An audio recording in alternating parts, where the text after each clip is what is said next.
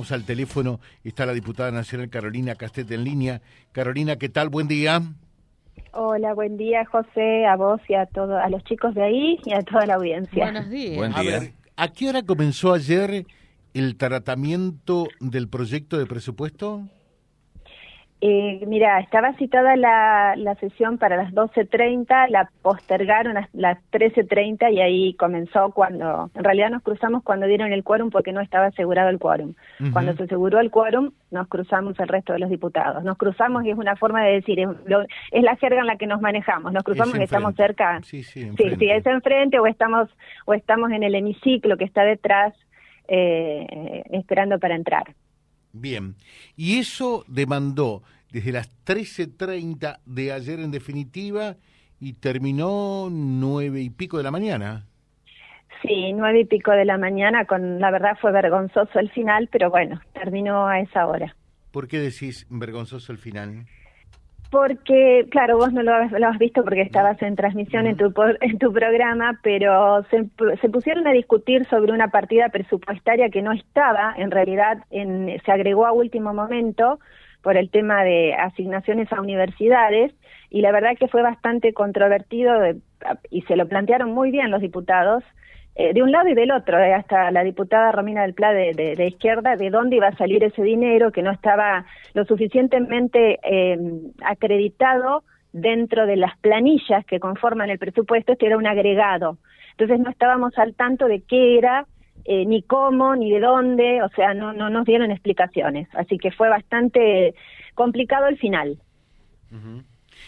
Bueno, ¿y, y qué deja para el, el común de la calle, para el hombre de a pie que nos está eh, escuchando como resumen la aprobación de, de este presupuesto? Digo, en esto mejor malo que, eh, que estar sin presupuesto, ¿no? Porque eso es un bochorno. Eh, o sea, Sí. tener la aprobación del presupuesto, contrariamente a lo que ocurrió el año pasado, me parece que, que- que es algo positivo, ¿no? Sí, eh, la verdad que el- un presupuesto, por algo se le dice la ley de leyes, eh, eh, la ley, bueno, es la ley madre que reglamenta todo la, lo que se va a hacer durante un año de, de gobierno, ¿no? Eh, la de la de gestión. El tema es que eso después se cumpla. Esa es la realidad, porque convengamos que partiendo de un estimado del 60% de inflación eh, para el año 2023 y estamos en este momento en un 100% de inflación y no explican cómo van a hacer para bajar ese 40, eh, ya estamos en estimaciones que no son demasiado ciertas, como lo fue el año pasado. Yo de todas formas creo lo mismo que decís vos. El presupuesto le da institucionalidad a un gobierno y uno no puede dejar de, de- de estar en ese, en ese lugar. Eh, el año pasado, bueno, se dio una situación eh, compleja al final, pero la idea era votarlo también, acompañar por lo menos. Eh, y de lo que se aprobó en definitiva, ¿qué lectura, qué resumen haces? Mira, eh, yo hablé de dos temas puntuales que para mí eran importantes. Me dediqué a buscar eh, en el presupuesto qué partidas estaban asignadas para la Ruta 11. Y la verdad que descubrí que es muy poco lo que hay asignado de presupuesto para 2023 en reparaciones para la Ruta 11 y son tramos muy cortos, tramos que, que, que vos decís 10 kilómetros de reparación, cu- o 40 kilómetros, la ruta 11 necesita, que es lo que dije, de mínimo una repavimentación y de máxima, yo voy por todo, una autopista, Mm. eh, por el tránsito que tenemos, por la cantidad de accidentes que tenemos, por el riesgo que corremos cada vez que nos subimos a la ruta, todos. Eh, entonces, bueno, planteé eso. Es más, lo hablé en su momento en una de las sesiones, eh, perdón, comisiones de la Comisión de, de Presupuesto y Hacienda, eh, con un diputado del Frente de Todos de la provincia de Santa Fe. Le planteé si había posibilidades de agregar alguna partida más para otros tramos de, la ruta y me dijo que iba- estaban haciendo todo lo posible a través de Vialidad Nacional, pero no me dijo que sí. Eh, bueno, ese fue un eje de los que traté, de los que hablé yo, porque presupuesto tenés todo. eh, y otra de las cosas que dije eh, fue lo del artículo 95, que eh, posibilitaba eh, el aumento de las retenciones, o sea, de la delegación de facultades que se le hace al, al Poder Ejecutivo eh, para que aumente las retenciones al campo, a los productos del campo. Ese artículo, eh, según he recibido felicitaciones de sociedades rurales, de, gente del campo, de todos lados hasta ahora, porque la realidad es que fuimos algunos diputados los que hablamos de ese tema y se logró bajar directamente el artículo. Directamente no hay facultades extraordinarias para el Ejecutivo, para el Exactamente. gobierno. ¿Mm? El artículo 95 no se, directamente se lo sacó del presupuesto. y, otro tema que estaba tan cuestionado y motivo de tantas discusiones era eh, si los jueces o los miembros del Poder Judicial tienen o no que pagar ganancias, ¿no? Exactamente. Bueno, ahí hay toda una discusión desde cuándo les corresponde, desde quién a quién le corresponde y, no es no no puede estar en el presupuesto. Tendríamos que tratarlo aparte. Eso fue lo que se discutió durante la noche, durante bueno, desde ayer, perdón por la por la voz, pero ya no doy más. Eh, desde ayer a la tarde se viene hablando de ese tema eh, y bueno, es bastante cuestionable porque infringe, o sea, si nosotros los poníamos en presupuesto, infringe muchas leyes y va a dar para que se judicialice, o sea, la misma justicia va a judicializar sus propias causas. eh, entonces es un, un, contrasentido. Lo explicaron varios diputados muy bien desde la parte jurídica, desde la parte constitucional, desde, desde los lugares donde correspondía, y, y también es algo que, eh, la verdad, no sé cómo salió. no me acuerdo en este momento eh, cómo se votó. Si en general salió aprobado, pero después en particular cómo se votó, porque la discusión fue cuando se trató el artículo en particular. Claro. Bueno, y, y en definitiva, horas para el norte nada. Para el norte muy poco, José, muy poco, lamentablemente muy poco. Para el norte muy poco. Necesitamos tanto y, y bueno, eh, hay presentado proyectos, también lo dije, proyectos de, de, reparación, de repavimentación desde nosotros, los legisladores, no solicitando eh, incluso declarar la emergencia eh, sobre por la ruta 11 y no, nada, muy poco, muy poco. Y la otra consulta que te hago, casi como viviendo ese clima de los 200 eh, 52 legisladores que, están en la Cámara allí. Eh, contanos un poquitito, 250. Eh, 257. Perdón, 257, digo bien. Sí.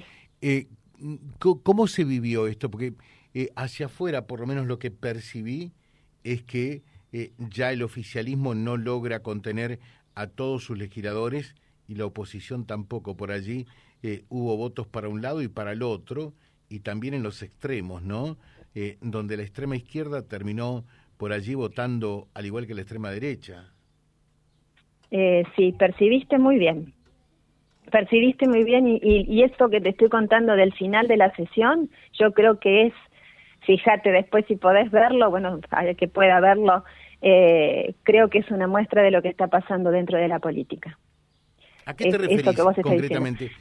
A las, a las divisiones, a las divisiones que se generan dentro de los mismos partidos políticos, eh, dentro de los mismos sectores, o sea, cómo se vota, o sea, eh, a ver, Juntos por el Cambio votó dividido presupuesto. Sí. Nosotros desde la coalición cívica directamente votamos en contra del presupuesto.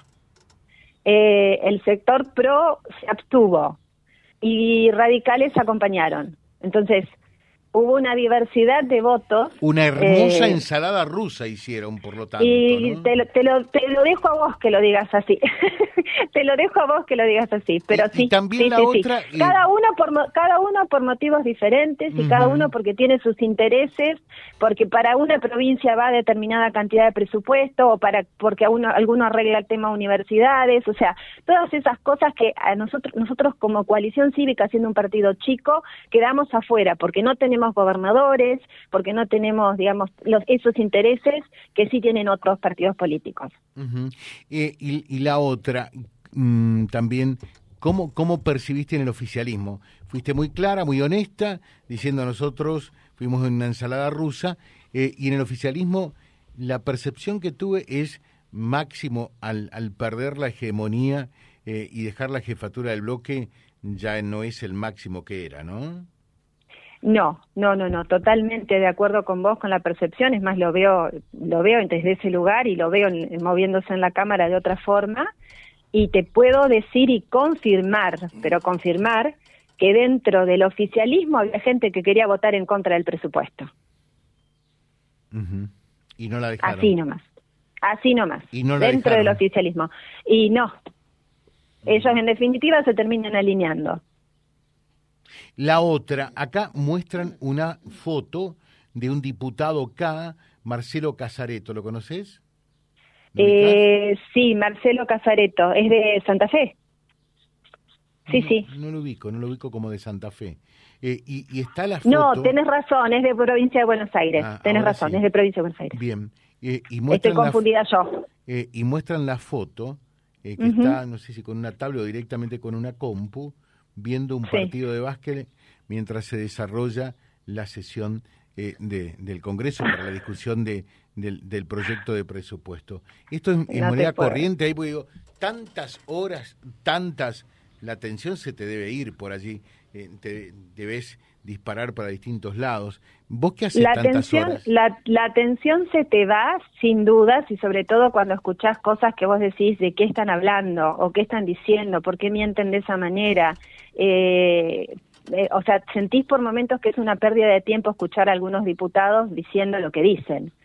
Eh, cuando vos intentás desde tu lugar darle sentido y ocupar al máximo, exprimir al máximo esos cinco minutos que te dan para decir, a ver, hubiera querido decir muchísimas más cosas, pero no pude. Y, y ves desde donde hablan otros. Eh, y sí, eh, da, da, te da pena, te da, te da impotencia pero que la atención en esos momentos donde están hablando algunos que dicen cualquier cosa se te va, te lo puedo asegurar. Yo siempre digo que presto mucho más atención estando acá en el despacho viendo la sesión, escuchando a los diputados hablar por Diputados TV, que a veces estando en el recinto, porque en el recinto hay mucho ruido, hay mucho ruido. Incluso cuando yo hablé, había un diputado atrás mío haciendo mucho ruido y me distrajo todo el tiempo. Eh, es difícil, en el recinto es muy difícil a veces. Gracias, Carolina, que tengas un buen día. Bueno, no, gracias a ustedes, eh, saludos a todos ahí eh, y gracias por el llamado. Gracias. La diputada nacional Carolina Castet, eh, charlando con nosotros después de la aprobación del proyecto de presupuesto para el 2023 www.vialibre.ar, nuestra página en la web, en Face, Instagram y YouTube. Vía Libre Reconquista. Vía Libre. Más y mejor comunicados.